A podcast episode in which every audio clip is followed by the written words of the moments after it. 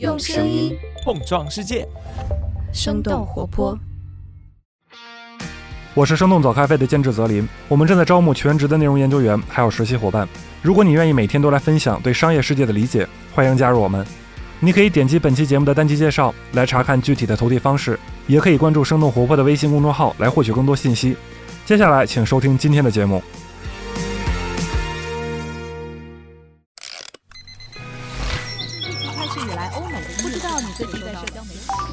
早咖啡与你轻松同步日常生活与商业世界。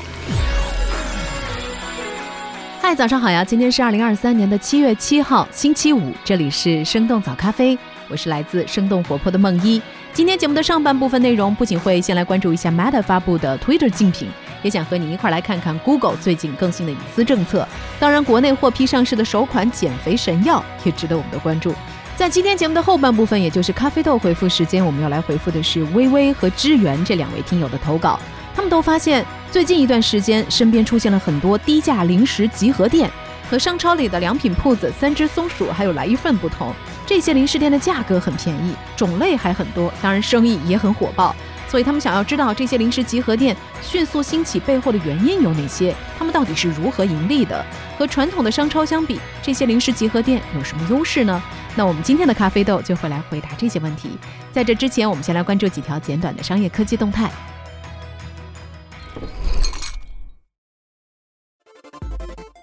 Meta 正式发布 Twitter 竞品 Threads，上线七小时，用户破千万。七月六号，Meta 正式推出了对标 Twitter 的社交应用 Threads，目前已经可以在一百多个手机应用商店下载。这款应用需要通过 Meta 旗下的 Instagram 账号来登录，并且可以保留用户在 Instagram 上的用户名和关注列表。但是和 Instagram 不同，Threads 将会以文字内容为主。在 Twitter 上，用户只能发布二百八十字符的帖子，而 Threads 可以发布最长五百字符的帖子，而且用户不需要注册登录也可以浏览帖子。Threads 并不是第一个试图挑战 Twitter 地位的产品。此前，Twitter 的其他竞品，比如 Blue Sky 和 Mastodon，都受到了用户的喜爱。我们生动活泼的另一档节目 What's Next 的科技早知道，此前就对去中心化的产品 Mastodon 做过深入的剖析，感兴趣的朋友可以找来听听。另外，根据 Business Insider 的报道，相比于其他的产品，Threads 的一大优势在于可以从 Instagram 来引流。Instagram 目前拥有超过十二亿的月活用户，不过 Instagram 的负责人也表示，Twitter 是很难被复制的，因为它已经存在了很长时间，拥有强大的社区和网络效应。要打败 Twitter 并不是一件容易的事情。在 Threads 发布之后的七个小时之内，注册用户数已经突破了一千万。不过，因为欧盟严格的数字保护条例和隐私监管，Threads 目前并没有在欧盟地区推出。另外，根据 TechCrunch 的报道，在 Threads 发布的前一天，Twitter 悄悄取消了浏览限制，在没有登录账号的情况下，也可以在浏览器上打开 Twitter 的帖子了。由于对苹果佣金不满，Spotify 关闭苹果应用商店付费渠道。根据 Variety 七月五号的报道，流媒体音乐平台 Spotify 将不再接受用户通过苹果应用商店订阅高级会员。Spotify 最近正在发邮件告知通过苹果付费的会员，在当前计费周期结束之后，他们将会自动失去高级会员身份。如果想要保留这个身份，则需要通过其他的渠道来重新订阅。几年来，Spotify 一直对苹果应用商店的佣金不满。和直接在官网订阅相比，通过苹果应用商店购买订阅的用户每个月需要额外支付三美元。从二零一六年开始，Spotify 就不再允许新的订阅用户通过苹果商店付款了。二零一九年，Spotify 还向欧盟委员会提起了诉讼，指控苹果通过应用商店不公平地限制了选择和竞争。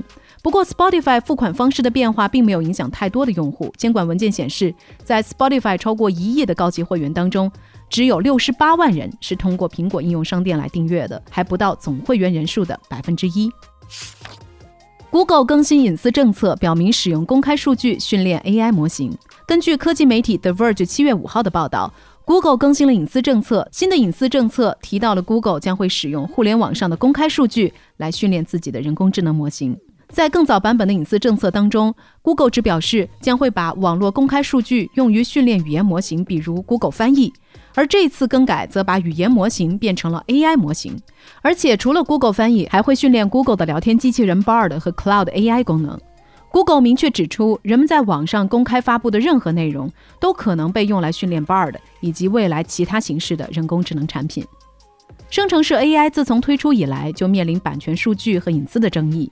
The Verge 表示，目前训练 AI 模型的数据使用问题还处于法律的灰色地带，这种不确定性也引起了各种诉讼。比如，美国最大的报纸出版商 Gannett 就正在起诉 Google，而 OpenAI 也在近期因为收集大量个人数据被提起了集体诉讼。与此同时，包含大量公开信息的 Twitter 和 Reddit 最近都在采取更加严格的反爬虫策略，以防止用户数据被爬取。三星电子利润创新低。或将再次刷新零八年后最差财报成绩。根据路透社七月六号的报道，三星电子今年第二季度的预期营业利润大约是四点三亿美元，和去年同期相比减少了百分之九十六，已经连续下跌了三个季度，可能会再次刷新二零零八年金融危机之后利润的新低。有分析师认为，三星电子的利润表现不佳，主要和近期消费电子市场疲软、内存芯片价格暴跌有关。为了缓解库存成本，三星电子已经削减了内存芯片的供应。但是，为了服务于人工智能市场的需求，三星依然在加大对芯片业务的投入。之前，由于三星的封装技术落后于台积电，英伟达的 A 一百和 H 一百两款高端 GPU 由台积电独家供应。但是，根据韩国媒体最近的报道，英伟达想让自己的供应链更加多元化，计划将目前最高端的 H 一百 GPU 交由三星和英特尔来代工。首款国内利拉鲁肽减肥药获批上市。七月五号，上市公司华东医药发布公告，表示旗下产品利拉鲁肽注射液用于肥胖或超重的上市申请获得了国家药监局的批准，这也是国内首个获批上市的同类型药物。利拉鲁肽在国内用于糖尿病的治疗已经有超过十年的时间，而这次申请通过之后，这款药物也可以用来降低体重。我们早咖啡之前的节目当中也提到过另一款正在申请用于减肥的药物司美格鲁肽，这两款药物属于同类的药物。根据专业人士的介绍，司美格鲁肽一周注射一次，而刚刚获批上市的利拉鲁肽需要每天注射。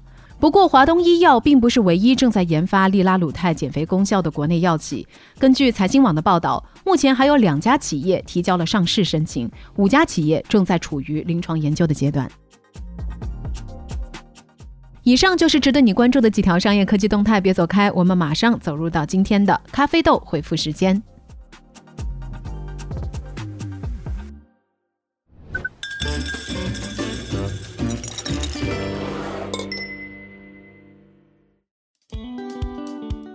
欢迎来到今天的咖啡豆回复时间。最近有两位听友都向我们问到了关于零食集合店的问题。微微和支援在社区和自己的学校周边都发现有越来越多的新兴零食店，它们种类很多，价格便宜，而且还经常能看见排队结账的情景。所以他们问到：这些零食店为什么从去年开始大肆扩张了？他们和普通的超市相比又有什么优势？这些零食集合店又是如何实现盈利的呢？关于这些问题，我们编辑部的亏亏说他也很好奇，于是带着大家的疑惑，亏亏也去做了一些了解和研究。那我们就一起来听听亏亏的回复吧。微微和支援，你们好，感谢你们敏锐的观察。最近一段时间，我们似乎很少再听到良品铺子、三只松鼠这类高端零食的新动作了，但是却在身边发现了越来越多的低价零食集合店。每个地区可能都有知名的品牌。比如湖南的零食很忙，江西的赵一鸣零食，四川的零食有名等等。虽然名字不同，但是他们往往都有着潮流的装修、整齐的陈列和丰富的品类。最重要的是，他们的价格很低，一块多的可乐，两块多的乐事薯片，经常不到二十块钱就能把一大袋零食带回家。那其实和你们一样，我也很好奇，把零食卖得这么便宜，这些零食店是怎么盈利的呢？他们和传统的商超相比，又有哪些优势呢？大家应该也能猜到，这些零食集合店的毛利率确实不高。比如，零食很忙的单个门店毛利率只有百分之十八左右，相比之下，良品铺子和来一份的门店能达到百分之三十五到四十的毛利率。所以，这些零食店其实走的是薄利多销的模式。根据华创证券的研究，这些低价零食店的客单价是良品铺子们的一半，但是客流量却能达到他们的九到十倍。而且集合店里的零食很多都是散称的小包形式，就降低了购买的负担，导致我们更容易因为嘴馋而产生冲动性的消费。有多位加盟商告诉三十六氪，在首次进店的顾客当中，产生购买行为的比例几乎可以达到百分之一百。这些集合店大多开在社区、学校这些地方，比如临时很忙，有八成都是社区店。这意味着每家门店都有着相对稳定的客群，他们的复购率也很高。另外，这些低价零食店在选品和陈列上也花了不少心思来吸引消费者。每个门店都基本会有一千多种单品，而且会快速迭代。丰富又不断更新的单品，让我们可以像逛街一样来挑选零食，而且也愿意重复来逛。在陈列上，商家会把折扣力度最大的一线品牌商品放在最显眼的位置来引流。那初次进店的消费者就会认为店里所有的产品都是高折扣的。但是其实门店中还有很多非知名品牌，他们被称为白牌商品，很多是由一线品牌的代工厂生产的。那么商家就可以以更低的价格进货，利润更高。相比之下，品牌商品的毛利是很低的，所以为门店贡献了主要利润的其实都是白牌商品。根据界面新闻，这些低价零食店中有六成的产品都是白牌商品。当然，除了刚刚所说的各种策略之外，这些零食店最吸引消费者的其实还是便宜。那么他们是如何把零食价格压到这么低的呢？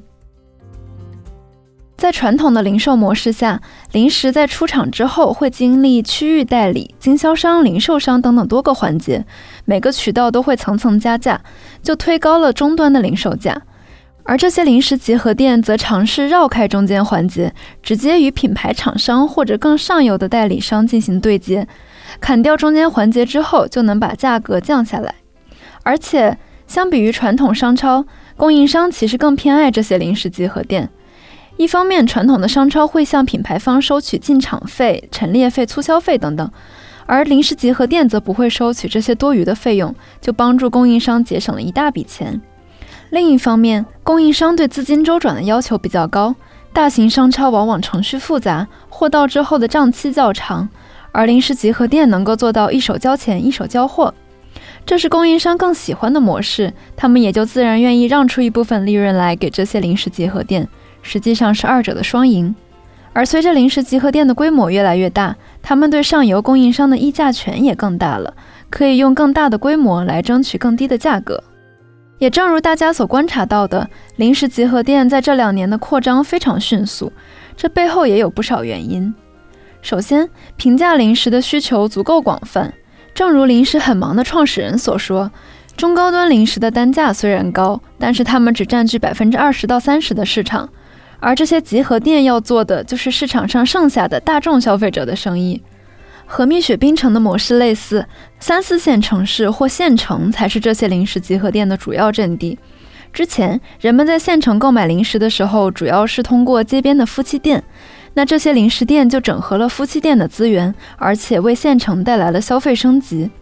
其次，零食集合店采取的都是加盟模式，门店也不需要配备专用的设备。加盟商从选址到开店最快一个月就可以完成了，而且在疫情期间，很多街边的店铺都倒闭了，店面的租金也降到了低位，很多加盟商都选择在这个时机低价买下店铺。最后，资本的加持也进一步助推了这些零食店的扩张，比如红杉中国投资了零食很忙，黑蚁资本和良品铺子投资了赵一鸣零食等等。让这些地方性的零食店开始向区域外扩张，在全国开店。去年年底，零食很忙的门店数突破了两千家，平均每月都要开一百家店。赵一鸣零食的门店数也超过了一千家，而零食有名则更是提出要在二零二六年实现万店。不过，零食集合店快速扩张的背后也有一定的风险。比如，有消费者发现会在一条街上看到两三家不同品牌的零食集合店，密集的开店会分走每家店的客流，让门店的营收和利润都下降，从而加盟商的回本周期会延长，就可能导致亏损。而且，这些店铺在选品和装修风格上都开始趋向同质化，很难给消费者留下深刻的品牌印象，因此消费者的忠诚度可能也并不高。另外，在跨区域复制之后，供应链是否能跟上，加盟商的管理问题以及产品质量的把控，对零食集合店来说都是很大的考验。那聊到这里，也想来问问你，你的身边有这样的零食集合店吗？你在这些零食店里的消费体验又如何呢？在评论区和我们一起来聊聊吧。好的，感谢亏亏，也感谢微微和支援给我们的投稿。但凡大家在自己的日常生活中有让你好奇的现象或者是变化，欢迎随时告诉我们。或许你的问题就是我们下期咖啡豆的主题。那投稿的方式没有变，还是在我们的单集简介当中可以找得到。另外，在结束今天的节目之前，我们还想和大家一同来揭晓一下上个月我们咖啡豆小测试的答案。在每个月底，我们都会给大家出几道和我们节目内容相关的小问题。那每一位参与互动并且答对的小伙伴，除了证明你有高浓度的商业科技信息量，同时也有机会获得我们编辑部为大家准备的一份小小礼物。那下面我们就赶紧来看一下这个月我们咖啡豆月考的问题吧。第一个问题问到的是：以下哪家车企把 ChatGPT 塞进了车里？有四个选项：A 是特斯拉，B 是奔驰，C 是 Rivian，D 是通用。正确答案是 B，奔驰。